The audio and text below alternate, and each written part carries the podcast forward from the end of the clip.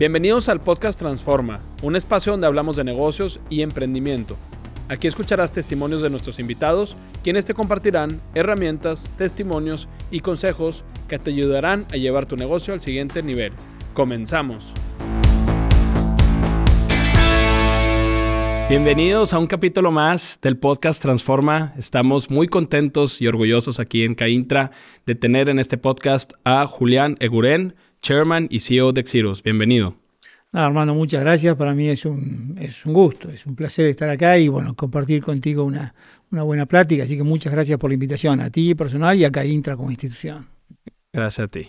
Bueno, para platicarles un poquito de Julián, él es presidente de Exirus. Julián lidera un equipo global de más de 580 profesionales en 18 países que brindan soluciones integrales de adquisiciones para las empresas de Grupo Techint en, las que ellas incluye Tenaris, Ternium, Tecpetrol, Tenova, así como para otros clientes del mercado.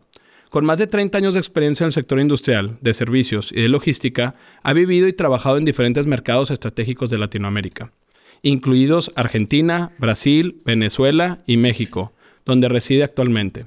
Disfruta trabajar en equipo y con clientes para encontrar soluciones inteligentes a los desafíos cotidianos, con el compromiso de convertirse en verdaderos socios para ellos. Además de su puesto en Exiros, también es miembro del Consejo de Administración de diferentes empresas. Anteriormente fue CEO de Ternium Brasil en el 2014 y en el 2015. Y también CEO de Isuminas, 2012 al 2014.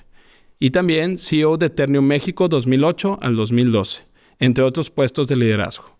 Pues bienvenido, qué padre tenerte por acá, un amplio historial este, de las cosas que podemos platicar el día de hoy. Cómo no, Armando, muchas gracias, es un gusto. ¿Cuál consideras que fueron los hitos de tu carrera que llevaron a Julián a empezar a tener cargos más importantes? Eh, has tenido varios cargos importantes en diferentes países. Eh, ¿Qué consideras que hiciste bien para llegar a, tener estos puestos? La primera situación que se dio es que el grupo para el que yo trabajaba en Argentina decidió globalizarse, digamos. Entonces, bueno, yo tuve de alguna forma la suerte que me invitaron a formar parte de este proyecto en el año 93. Nuestro grupo decide hacer una suscripción de acciones y tomar el control de una compañía en, en Veracruz, se llama TAMSA, Tubos de Acero de México, hoy es Tenaris TAMSA, y, entonces me invitan a ser parte de este proyecto. Y entonces la, primera situación que se da es que el grupo decide globalizarse y entonces a mí me invitan y obviamente ese es el, el primer digamos, paso para, para esta carrera. Después, mm, digamos, no es que yo planeaba llegar a estas posiciones, después un poco ahí te vas, digamos, te vas eh, eh, envolviendo en la dinámica, en la dinámica cotidiana, la vida sucede y, de alguna manera la carrera te va llevando. Yo siempre tuve claro, digamos, que, que durante mi vida profesional, yo solo lo único que pedía era una oportunidad, nada más, digamos, ¿no? O sea, yo creo que lo que los jóvenes tienen que pedir, lo que los jóvenes tienen que prepararse, es para esa oportunidad. Porque de vuelta, si a ti te dan una oportunidad y en la que se espera que tú performes 100, tú performeas 200, bueno, eso te abre otras dos oportunidades.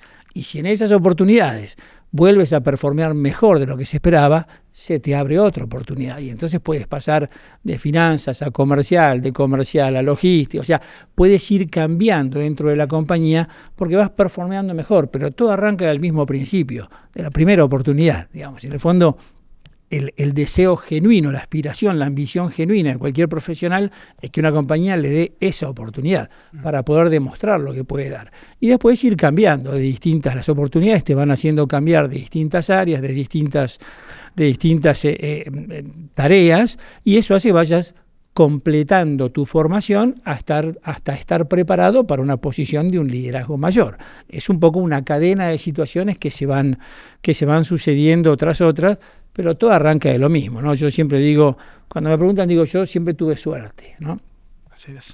Pero suerte no como entendida como un billete de lotería premiado en el piso y entonces lo encuentras y dices, bueno, ahora soy millonario. Suerte porque, digamos, yo creo que suerte es lo que conecta la preparación con la oportunidad, digamos, ¿no? Entonces yo siempre, digamos, creo que tenemos que estar todos muy preocupados por la preparación y sobre todo los jóvenes, por prepararse, por ser curiosos, por leer, por informarse, por tratar de entender, por ir siempre un poquito más allá. Y la compañía, la empresa, tiene que preocuparse por darle la oportunidad a esos jóvenes. Entonces, en el fondo, cuando se combinan las dos cosas, es lo que yo llamo suerte, digamos. ¿no? Claro. Platícanos un poquito de cuál es tu rol y cómo llegaste y cómo inicia Exiros. Eh, para, para, aquellos que no conocen la empresa, eh, a qué se dedican, qué, cómo inicia y, y, pues cuál es el futuro de, de Exiros tal cual.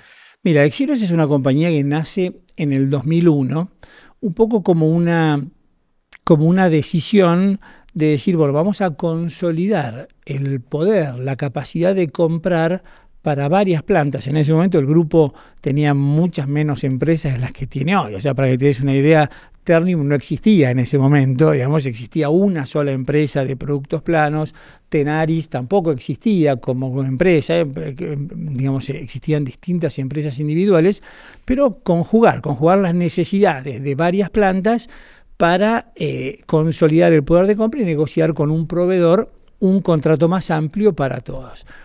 A partir de ahí Exiros empieza a crecer, empieza a desarrollarse y hoy se ha hecho de un tamaño que ni nosotros mismos podemos creer el tamaño que tiene. O sea, hoy estamos presentes en 18 países, tenemos 38 oficinas comerciales y compramos por más de 14 billones de dólares al año. Y compramos para todas las empresas. Un poco el, el rol de Exiros es, nosotros somos el departamento de compras y de servicios y de logística de todas las empresas del grupo de Chint y también de otras empresas porque tenemos el negocio de trader también, digamos. Pero un poco para, para digamos, ayudar a entender Ternium, por ejemplo, aquí en Monterrey o en Brasil o en Argentina, en cualquier las plantas de Ternium no tienen gente de procurement. La procura la hacemos nosotros. Nosotros tenemos aquí en Monterrey una oficina de más de 100 personas donde hacemos las compras para todo Ternium, sea para la parte de las minas en, Colima, sea para la planta de Puebla, sea para la planta de Apodaca, para la planta de Guerrero, la planta de pesquería. Nosotros contratamos los servicios, contratamos el transporte, contratamos todos los, insumos y, la logística que necesito. O sea, somos el, el departamento de compras de estas empresas, lo hacemos nosotros. Eso obviamente trae muchas ventajas para las compañías, ¿no? La, primera ventaja que trae, Ternium, trae Exiros para Ternium o para Tenaris o para sus clientes es la ventaja de producto. ¿no? O sea, nosotros nos sentamos con los proveedores y de alguna manera, obviamente, podemos negociar ventajas de, precio, de calidad, de tiempos de entrega, pero también de innovación en el producto. O sea, no solo precio y, calidad, que es la, si quieres, la la básica de la actividad de procurement, sino también un poco la innovación. Nosotros también tratamos de llevar al proveedor hacia lo que nuestras plantas, hacia lo que nuestros clientes quieren, ¿no? nuestros clientes internos quieren. Entonces, el, digamos, el producto es el primer vector de competitividad de Exiros. El segundo vector de competitividad de Exiros es la eh, minimizar el riesgo. O sea, hoy cuando estamos en un, en un mapa tan global, los riesgos que afectan la supply chain son muy grandes. Hemos escuchado hablar un montón de veces de las disrupciones de la supply chain. Bueno, ¿qué son las disrupciones? Simplemente mm, rotura, quiebres en la cadena de abastecimiento, ¿no? O sea, eh, nosotros durante muchos años, esto lo cuento un poco sin ánimo de... Eh, muchas veces mirábamos a la industria automotriz, como decir, bueno, la automotriz es la llave, el ejemplo a seguir en cuanto al just in time, la entrega, la proveeduría, todo las automotrices pararon todas durante la pandemia, hasta por las situaciones más complejas como los chips más sofisticados o porque a Ford le faltaban los óvalos que dicen Ford que van en el, en el cofre del carro. ¿no? Entonces, eh, la, la Procuraduría, la cadena durante la pandemia se resintió mucho y nosotros, como, como digamos, eh, una compañía que venía trabajando durante mucho tiempo, tuvimos la, la fortuna de que todos nuestros mecanismos de contención funcionaron y no paramos ninguna planta durante la pandemia. Entonces, el hecho de eh, tratar el riesgo de una manera más integral, de una manera proactiva, de una manera siempre generando, teniendo alternativas, eso hace que también Exiro sea un vehículo de minimizar el riesgo para, para sus accionistas. Y obviamente el tercero es la especialización. ¿no? O sea, Exiros convierte parte de su estructura en especialistas. ¿no? Y entonces la especialidad también nos hace, nos ayuda mucho. Nosotros tenemos especialistas en materias primas, especialistas en, materiales de producción, en insumos, y entonces esta especialización hace que nuestra gente pueda hablar con la, la gente de la planta de un nivel muy cercano. Y entonces entre los dos, como decíamos, orientar al proveedor a que invierta, a que desarrolle, a que haga distintas actividades que terminan en un beneficio para Ternium o para Tenaris o para nuestros clientes. ¿no? Entonces, el producto, la capacidad de manejar, minimizar, disminuir el riesgo una supply chain tan amplia y tan global y la especialización. Esos son un poco los vectores de competitividad que nosotros creemos que Exiros le da a los clientes. Excelente. Para las pymes eh, y las empresas chicas y las que están logrando llegar a ser medianas, eh, ¿qué significa el área de trader para, para, estas empresas? ¿Se el compromiso de Ethereum? ¿Se ve aquí en Caintra eh, el, apoyo a las pymes a, cómo pues, crecer estos, estos negocios? ¿Cómo has visto que tu equipo de trabajo en el área de compras apoya a través de trader o de, o de Exiros para, para que estas empresas crezcan? No, mira, Exiros es una plataforma, mm, digamos, muy buena. No quiero decir única porque hay otras, pero es una plataforma realmente de un poder enorme para las pymes. O sea, una pyme que quiere crecer, que quiere salir, que quiere globalizarse, tiene en Exiros una plataforma realmente muy buena. Y las que lo han hecho, eh, o digamos, tenemos muchas buenas experiencias de pymes que, se han globalizado, que han crecido a través de Exiros. Entonces, nosotros cuando llamamos una compañía para, para invitamos a, una compañía a un proceso, la estamos invitando para un proceso local pero luego automáticamente nosotros miramos en qué otras plantas del mundo se consume lo mismo y empezamos a comparar lo que se compra en otro sitio para consumir en Brasil contra lo que compramos aquí y consumimos aquí y empezamos a, hacer análisis y comparaciones y entonces nuestra, nuestro objetivo es si tenemos un buen producto aquí, también incentivar a la pyme a que,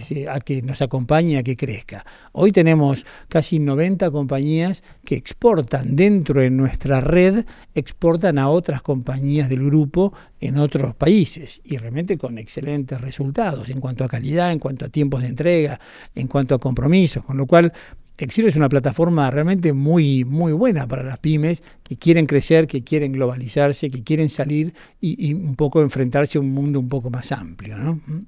Excelente. ¿Mm? Y pensando un poquito más en estas pymes que pues no tienen o no están en, por ejemplo, en Trader, ¿cuál, ¿cuáles son algunos de los retos más importantes para el tema de ampliar sus operaciones y vender a nivel internacional o a nivel global?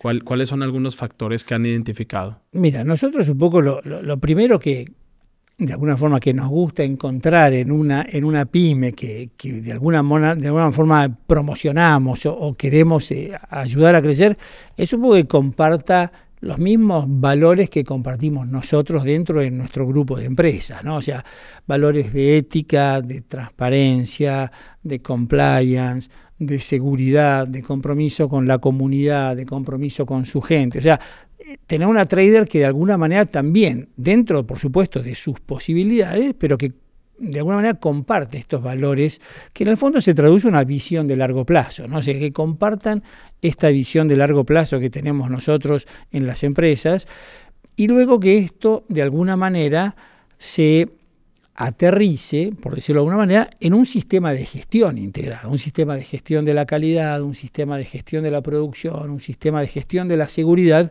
y un sistema de gestión del medio ambiente.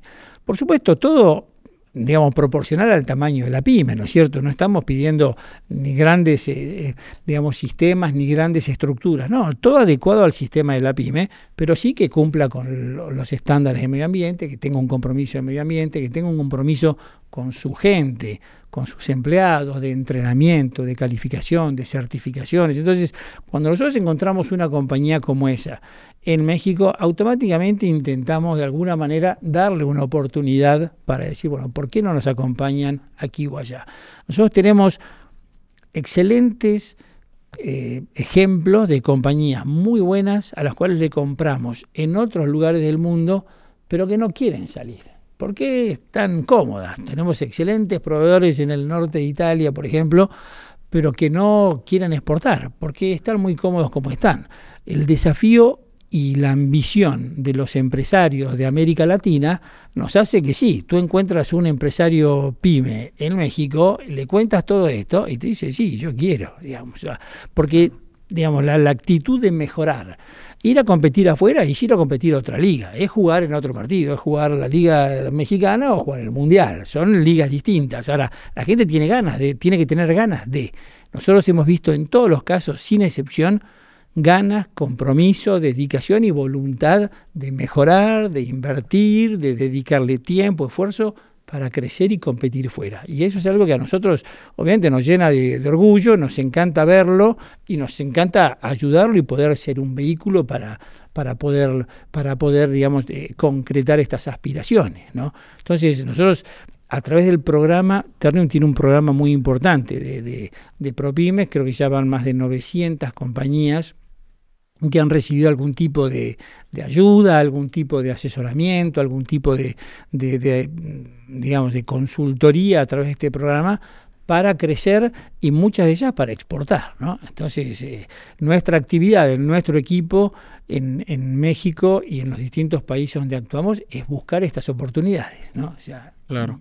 Y en, en, este trader, ¿qué tipo de productos o servicios hay? ¿Es puros productos o cuáles son? Eh? sí, el negocio de trader es un negocio de productos. Es un negocio donde nosotros tenemos acceso a distintos eh, proveedores, contratos, posiciones de materiales en distintos lugares del mundo y lo ofrecemos a clientes más pequeños, digamos, ¿no? O sea, nosotros vendemos como trader en muchas regiones donde a través de las posiciones que tenemos, producto de comprar grandes volúmenes para clientes grandes como Ternium, como Tenaris, nosotros podemos venderle a clientes más pequeños, ¿no? Entonces es un poco la, la, función tradicional del trader que compra y, y vende tomando una posición en el medio.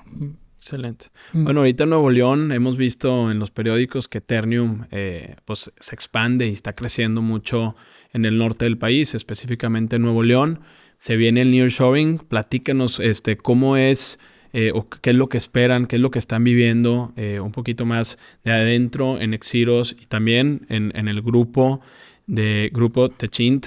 ¿Qué este nearshoring, qué significa para, para el grupo? Bueno, son, digamos, Tú mencionaste dos temas muy importantes, ¿no? O sea, las inversiones de Eternium es un plan de inversiones tremendamente ambicioso, muy grande, digamos, eh, realmente pocas veces como grupo hemos encarado un plan de inversiones tan grande y tan fuerte como el que está, como el que está encarando Ternium para nosotros es un enorme desafío porque de vuelta Exiros es quien tiene que hacer la compra de todos los equipos, las maquinarias, todo, digamos, de la contratación de suelo, movimiento de suelo, cimientos, montajes, todo lo hacemos nosotros, obviamente en un enorme y permanente diálogo y comunicación con las áreas de ingeniería y de producción de Ternium, pero es un enorme desafío, para nosotros es un tremendo desafío. Imagínate que cuando se hizo el laminador en caliente 4, que es la última inversión que Ternium realizó en pesquería, desde el, digamos, desde su concepción hasta, hasta la ejecución y, la puesta en marcha, ahí trabajaron 390 compañías, de las cuales la mayoría son pymes. ¿no? Imagínate una inversión ahora que casi el doble de ese como, como monto, ¿no? es más del doble de esa, la verdad que va a haber una, una efervescencia de trabajo muy grande, digamos, ¿no? Va a haber realmente muy desafiante para todos, para todas las empresas, para todas las pymes y también para nosotros, va a ser tremendamente desafiante.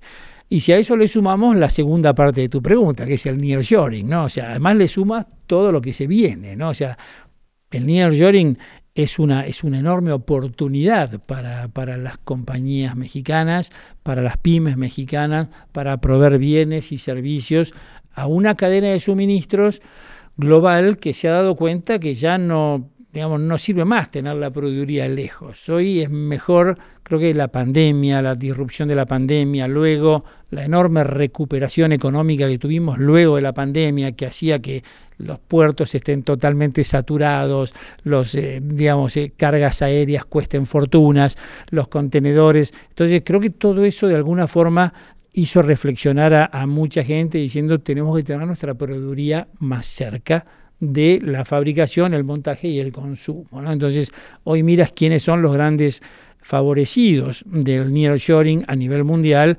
Obviamente México es un gran favorecido, India es un gran favorecido, Vietnam, un poco Brasil también, pero en América claramente es México. Entonces es una enorme oportunidad. No, digamos, eh, no es ninguna amenaza, al contrario, es una tremenda oportunidad para las compañías mexicanas. De vuelta, es, es, es, mucho al mismo tiempo, ¿no? Las inversiones de Ternium, las inversiones de Tesla, las inversiones de otras compañías que han anunciado también aquí, todo el nearshoring va a poner mucho estrés en el, en el sistema. ¿no? Pero bueno, afortunadamente México es uno de los países, por lo menos donde los que me ha tocado, donde la relación y el diálogo, y el Estado de Nuevo León en particular, el diálogo entre el sector privado y público para destrabar todas estas situaciones de infraestructura, de logística, que puede traer un aumento de actividad tan grande, es un lugar donde el, diálogo funciona muy bien. Entonces, eh, creemos que puede haber, una, puede haber una demanda y puede haber una necesidad de, digamos, de mayores recursos producto de saturación de algunas, de algunas áreas, pero bueno, esa, esa capacidad de diálogo que existe creemos que puede ser un vehículo para poder solventar todo esto. Son todas buenas noticias para la región, son todas buenas noticias para las pequeñas y medianas empresas, sin ninguna duda. ¿no? Sí, creo también una oportunidad importante para los jóvenes, más que nada en el tema de, los estudios, este, estar investigando un poco más eh, las carreras más profundas en ingeniería, sistemas, eh, todo el tema de, de, tecnología en cuanto a data, información. Entonces creo que es una oportunidad importante en educación técnica también. Absolutamente, absolutamente. Eso va a requerir muchos recursos y entre esos recursos humanos, sin duda, ¿no? O sea, y como tú dices, jóvenes, porque además todas las tecnologías nuevas están cambiando muchísimo la forma de trabajar, la forma de realmente de, hacer las cosas. ¿no? Entonces los jóvenes, cuanto más formados estén en estas nuevas tecnologías, en la aplicación de todas estas, estas herramientas que permite hoy el mercado, obviamente le va, le va a dar una ventaja competitiva a quien los pueda, a quien los pueda, o que, quien los vaya a emplear. Yo creo que también dentro de los recursos humanos va a haber una tremenda pelea por retener ese talento, por, por seleccionarlo, por buscarlo y luego por retenerlo, digamos, ¿no? O sea, creo que es un poco por donde va a pasar uno de los, de los desafíos más grandes para las pequeñas, para las medianas y también para las grandes empresas, ¿no? Es un desafío que compartimos entre todos, ¿no? Claro. ¿Y cómo ves al día de hoy el tema de transformación digital en el entorno de, de Xiros? Vemos mucho eh, el tema de nuevas tecnologías, eh, llegan eh, pues tal vez una futura robotización, se habla mucho de pues toda la industria 4.0 y, y, estas megatendencias. ¿Cómo lo han visto en el grupo y qué tipo de inversiones hace el grupo para, para pues estar eh, al tiro del cañón. Hmm. Sí, bueno, ahí, digamos, de alguna forma, en, tus dos últimas preguntas, un poco resumiste lo que es Exiros, ¿no? O sea, nosotros decimos, Exiros no, no tiene nada, ¿no? O sea, nosotros no tenemos productos, no tenemos patentes, no tenemos inversiones, no tenemos nada, tenemos solamente gente y tecnología, ¿no? Son los dos vectores que nosotros tenemos.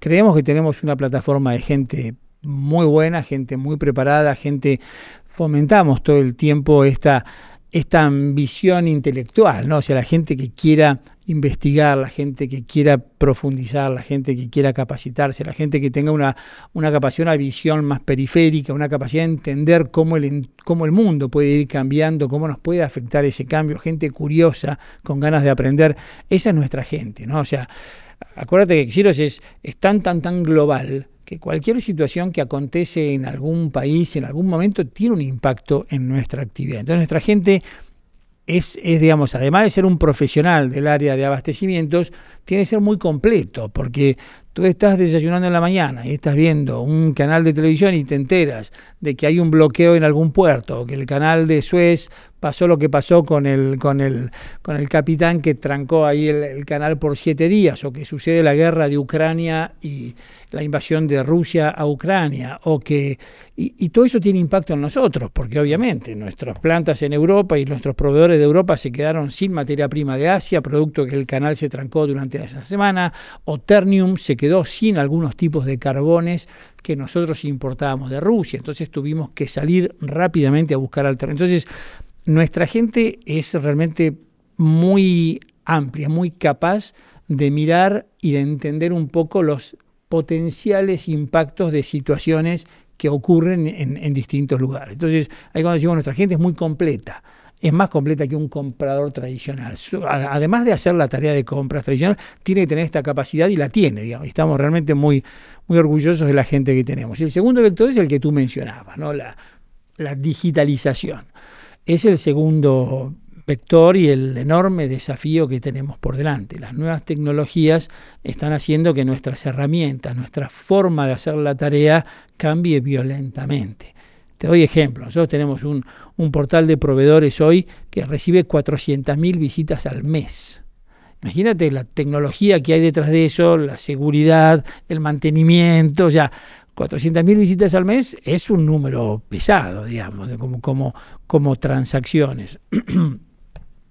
hemos implementado algunas soluciones que hemos creado internamente o que hemos eh, de alguna manera eh, desarrollado con terceros. Por ejemplo, tenemos lo que llamamos robot de compras, ¿no? O sea, las compras spot, nosotros le ponemos un límite y decimos, las compras menores a X miles de dólares las hace un algoritmo. No hay ninguna persona que interviene. ¿no? El algoritmo busca en toda la base de datos, eh, de alguna, con distintos criterios selecciona los proveedores que hayan en el pasado entregado algún producto parecido, similar o el mismo producto en el pasado, carga las especificaciones técnicas, los invita a cotizar, recibe las cotizaciones, las compara, las homologa y dice, este es el ganador.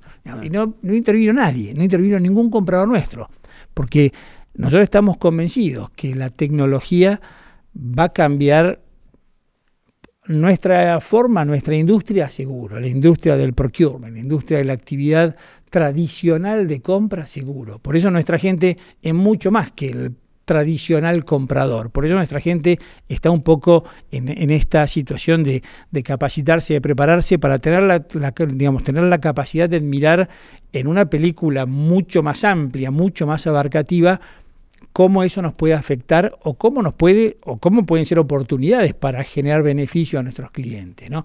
Pero volviendo a tu pregunta, la digitalización es un área de enorme preocupación, de enorme ocupación nuestra, le dedicamos mucho tiempo y muchos recursos. O sea, cada una de las empresas del grupo tiene áreas de, de, sistemas y de tecnología muy importantes y nosotros tenemos nuestra área de tecnología a través de la cual invertimos justamente para desarrollar herramientas que se combinan en una suite de procurement completa. ¿no? Herramientas muy disruptivas, como decimos, estos robots, algoritmos de compras, donde ya estamos trabajando con iniciativas de inteligencia artificial, tenemos eh, reconocimiento visual de documentos, en fin, hay una, eh, hay una exacta, hay una serie de menús, digamos, de, de, tecnologías que hoy están operando un poco para eso. El objetivo de la tecnología nuestra es quitarle a, nuestra gente la tarea burocrática, la tarea repetitiva, la tarea simple y que se pueda generar en lo que decíamos hoy. Cómo sentarse con el jefe de tal o cual línea de Ternio de Tenaris y el proveedor para decir, bueno, ¿qué necesitamos? En qué tiene que innovar el proveedor? ¿En qué tiene que invertir el proveedor? ¿En qué tiene que capacitar el proveedor a su gente para darnos un producto que nos dé un rendimiento mejor, un resultado mejor, que sea más seguro o que sea más competitivo? Entonces, nuestra gente tiene que estar centrada en aquellas tareas donde genera más valor. Y la tecnología, en nuestro caso, nos ayuda a eso, justamente a focalizar la gente en esas tareas.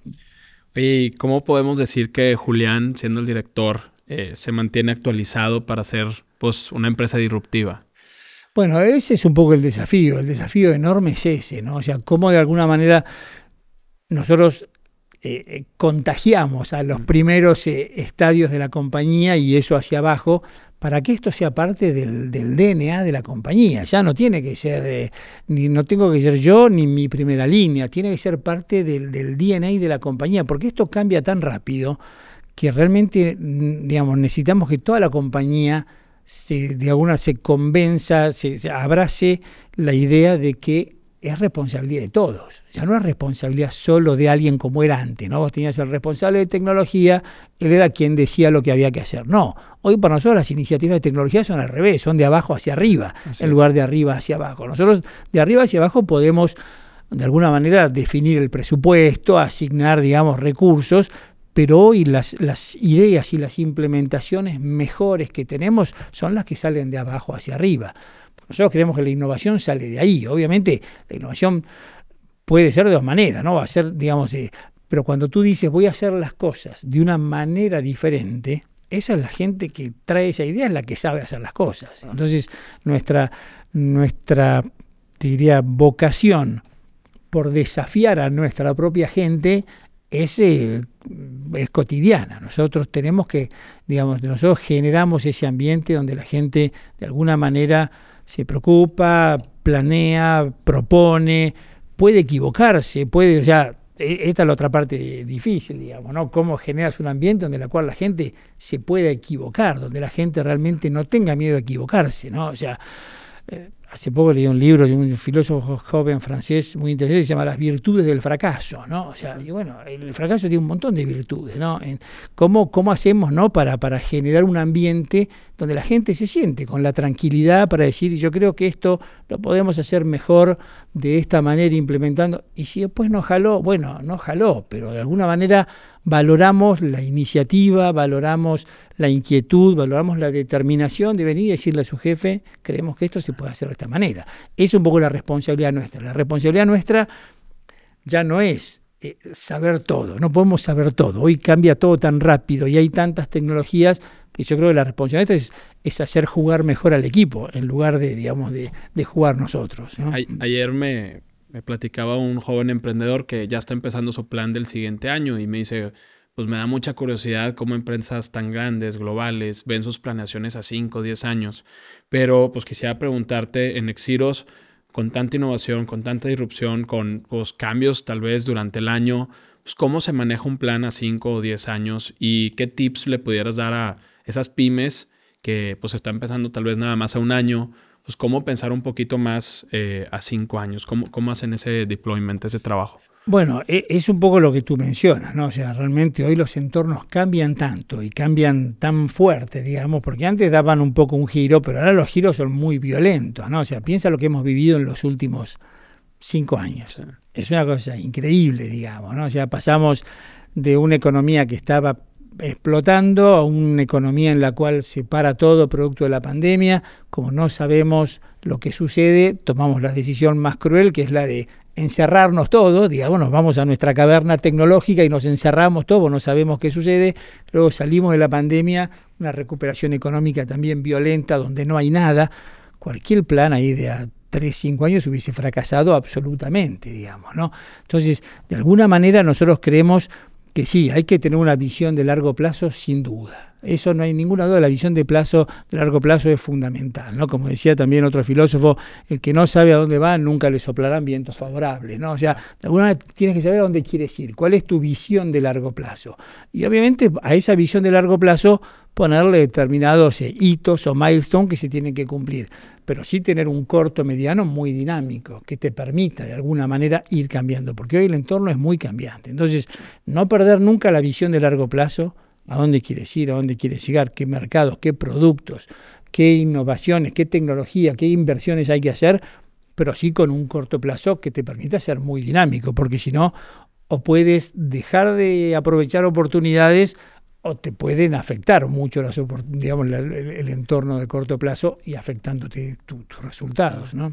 Bueno, yo creo que también la pandemia cambió mucho pues, la manera de trabajar. Este, eh, tengo entendido que de los, de los 580 profesionales que trabajan con, con usted en Exiros, eh, ¿cómo podemos o cómo le has hecho para incentivar y motivar al talento para llegar a objetivos y al mismo tiempo pues, tener una claridad en cuanto a la visión de la empresa?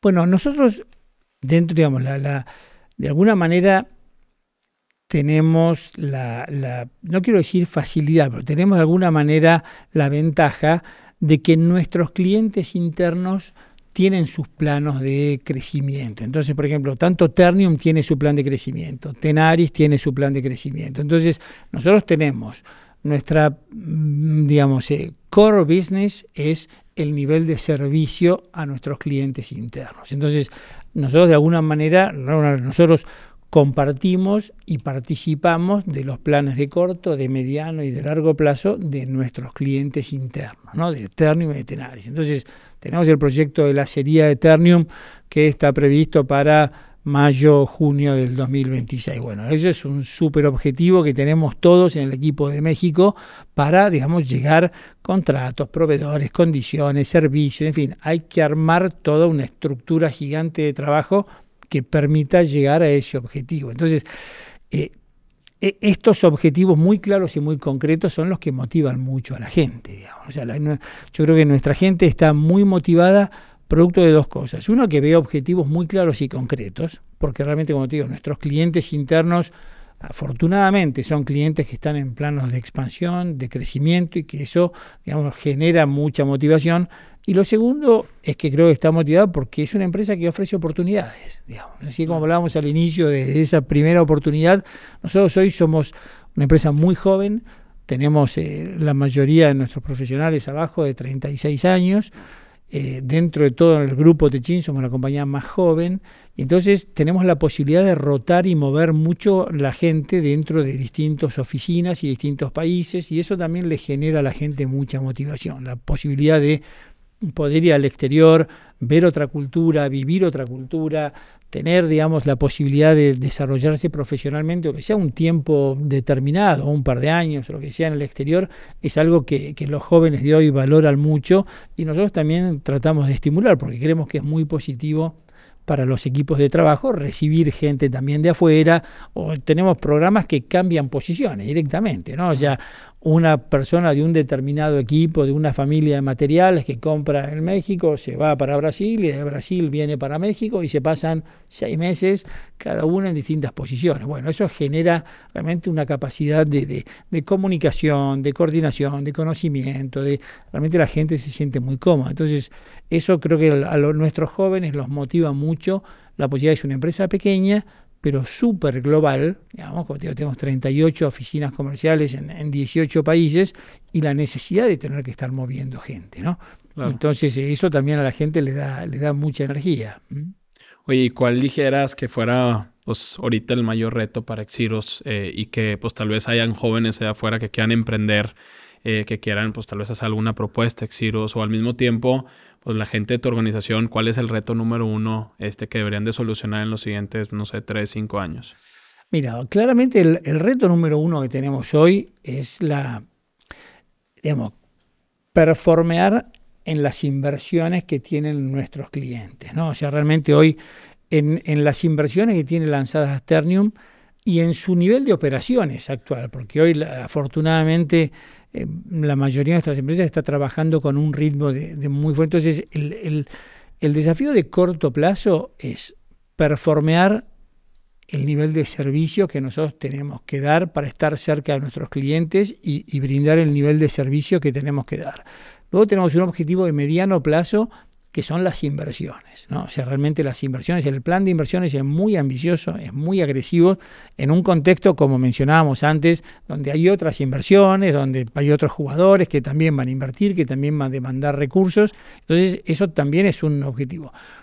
Pero el tercer objetivo, que es el más, te diría, ambicioso, mm, pero también de más tiempo, es, este, el objetivo de estos jóvenes es ayudarnos a diseñar la compañía del futuro. Nosotros estamos convencidos que la compañía va a cambiar y va a cambiar radicalmente, producto de estas nuevas tecnologías, producto de toda esta inteligencia artificial, de todo el, data mining, el, blockchain. Hay un montón de tecnologías nuevas que tienen un impacto directo en la actividad de procurement, en la actividad de planificación, en la actividad de relación con los proveedores. Con lo cual, el desafío más grande hoy es para nosotros generarles a estos jóvenes un entorno donde podamos tener esta discusión.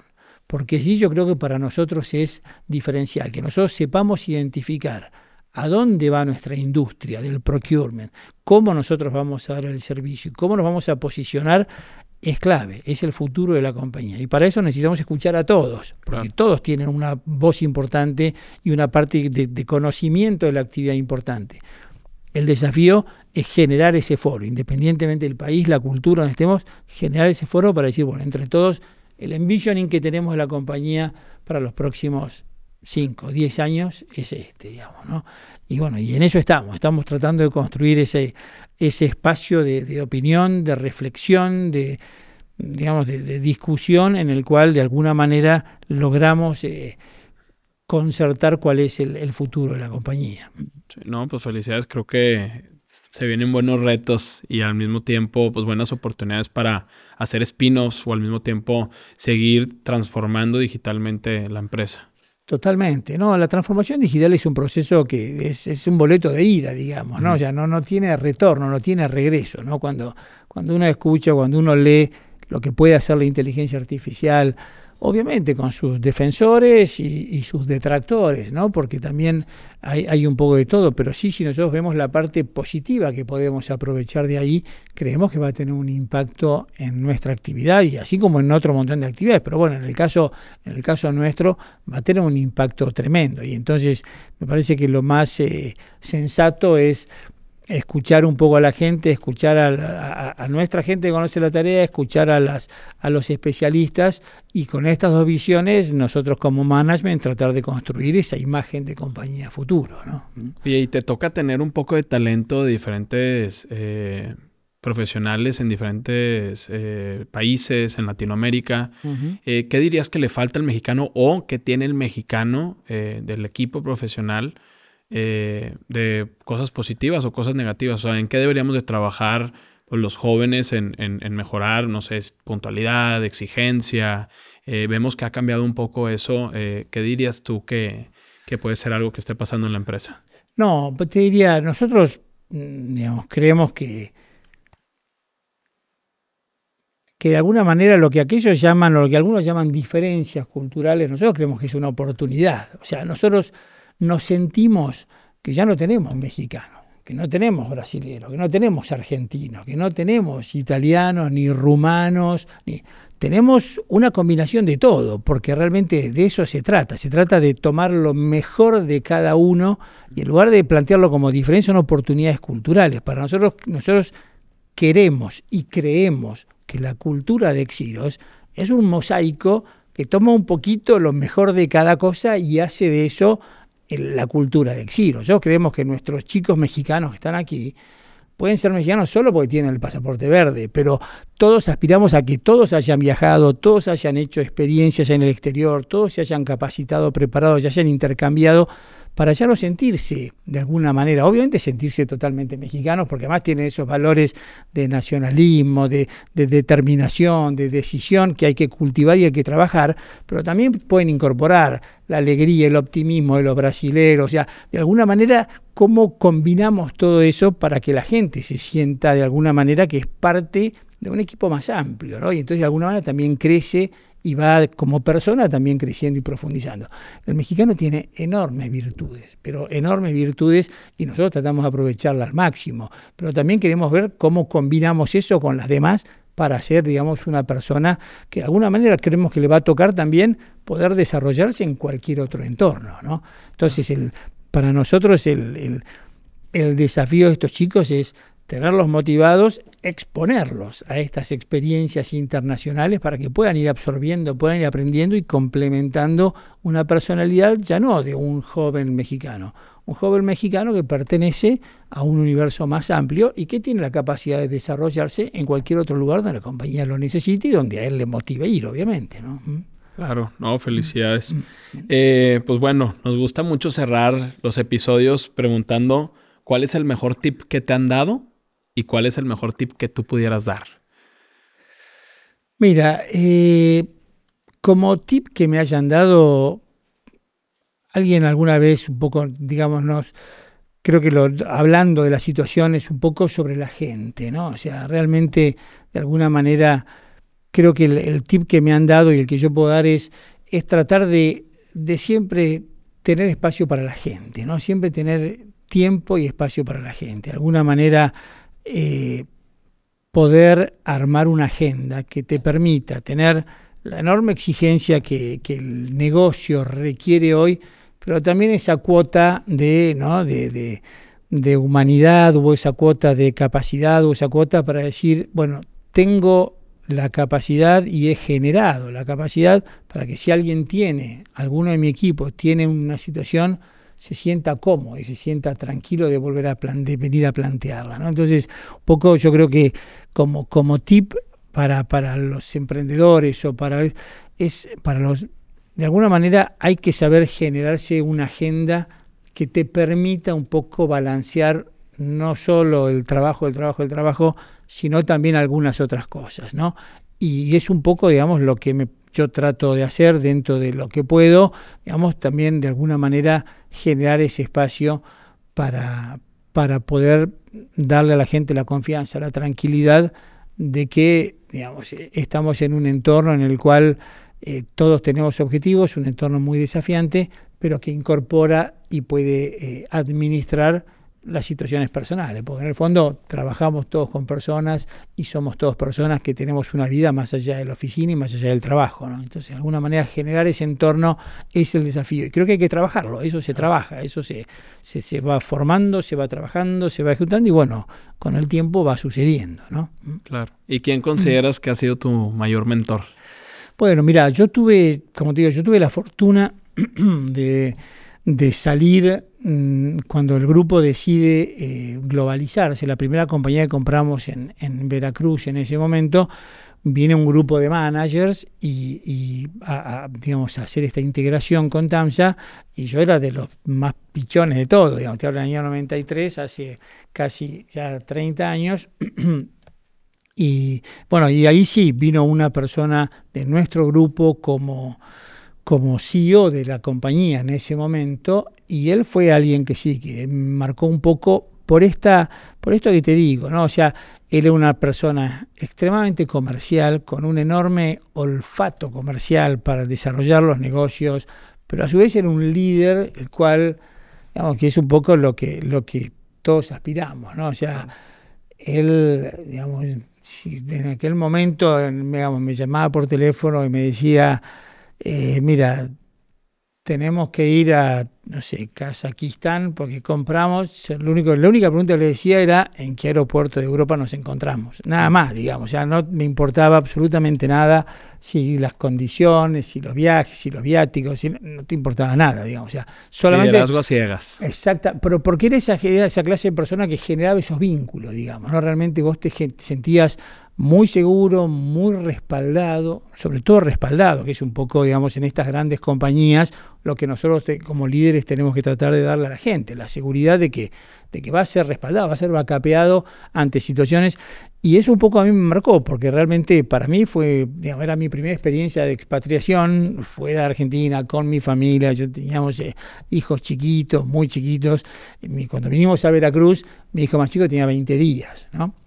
De hecho, los amigos le decían el jarocho falso, digamos, ¿no? Porque tenía 20 días y había llegado a Veracruz y era casi jarocho, pero bueno, había nacido en Argentina.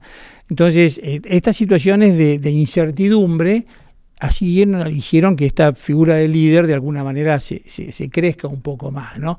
Y él tiene una influencia sobre la gente, sobre el equipo enorme. Para mí fue, fue la persona que de alguna forma me marcó más en mi carrera, digamos, ¿no? Él se ha retirado ya del grupo hace hace un tiempo, pero sí, fue una de las personas que hizo crecer este grupo con las cuales eh, muchos nos identificamos. ¿no? Oye, mm. para cerrar, no te pregunté eh, cómo inicia tu, tu, travesía en Grupo Techint. Eh, ¿Te graduaste y empezaste ah, ahí? Sí, tal cual, sí, sí. O sea, el grupo, el grupo tiene este programa que hoy está en todas las, las empresas y en todo el mundo, ha cambiado un poco de forma, pero en aquel momento se llamaba jóvenes profesionales, ¿no? O sea, hoy se llama Global Trainee en uno, porque las empresas se han globalizado, pero en aquel momento era jóvenes profesionales y yo estaba estudiando en el último año de la facultad y, ahí en, algunos... Eh, ahora, en aquella época no había ni redes sociales, ni LinkedIn, ni nada de eso, donde tú veías, había como ¿no? pizarrones, ¿no? Donde se iban pendiendo con alfiler de distintas eh, papeles impresos y en uno de ellos había la, digamos el programa del grupo Techin que eh, tenía la, su, llamado anual de jóvenes profesionales, ¿no? Como practicantes. Como practicantes ya muy cerca de recibirte, ¿no? O sea, tenías que estar a, no me acuerdo si seis meses de recibirte, una cosa así, para poder aspirar. Y bueno, yo aspiré, digamos, eh, tomé ese, ese, ese anuncio, me comuniqué, participé y bueno, entré, quedé como, como seleccionado, empecé a trabajar unos meses antes de recibirme, me recibí y ya continué trabajando y toda la vida he trabajado en el grupo. O sea, primero en Argentina y bueno, como digo, en el 93 salimos a, a México, bueno, después Estados Unidos, después Venezuela, después eh, México, Brasil, México de vuelta, en fin, siempre, pero siempre trabajando para el grupo Techinta. Híjole, qué historia, ¿no? Digo, a final de cuentas, eh, sé que Máximo tiene una historia similar.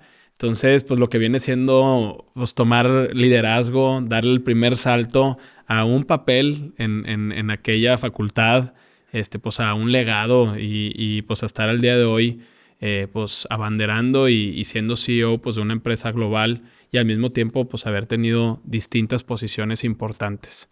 Pues Julián, para nosotros fue un gusto tenerte en el podcast Transforma. Muchísimas gracias. No, al contrario, Armando, gracias a, ti, gracias a Caintra por la oportunidad. Creo que es un espacio para platicar, para reflexionar muy, muy bueno, muy simpático. Así que la verdad, muchas gracias, la verdad, excelente. Si hay algún joven o alguna empresa que quiera entrar al, al área de trader eh, ¿dónde los pueden buscar? Bueno, a través de nuestra página, digamos, eh, acuérdate cuando hicimos el evento de, de, de ProPymes aquí de Caintra, que fue hace un par de meses, creo que tuvimos algo así como 140 150 citas de negocios, ¿no? O sea, un poco el evento de alguna manera estuvimos muy presentes en, el stand ahí con, con, Ternium y se generaron un montón de oportunidades. A través de nuestra página de exiros.com también ahí pueden encontrar todas las, las eh, oportunidades que puede haber o todas las, las eh, los pasos que tienen que llegar para, para poder eh, participar como proveedores de nuestro grupo pero están las puertas abiertas, nosotros estamos siempre, parte de nuestro objetivo es tener mayor liquidez de proveedores, ¿no? Entonces todos aquellos eh,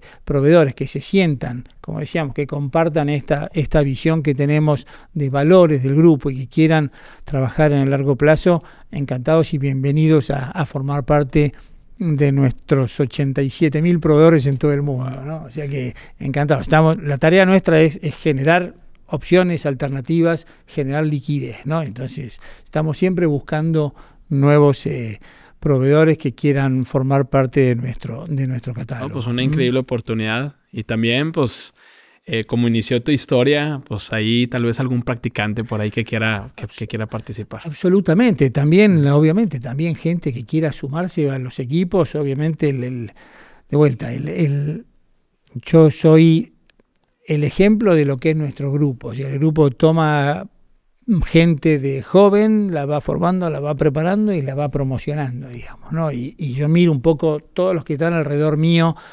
máximo en otras posiciones, todos tienen un poco una historia muy, o la mayoría tiene una historia similar. El grupo es un, es una, un digamos, de alguna manera una fuente de desarrollo y de oportunidades para la gente. Y es un poco lo que yo creo que tenemos que seguir transformando porque es lo que va a motivar a la gente nuestra a quedarse, a retenerla, ¿no? las oportunidades de crecimiento profesional que les podemos dar.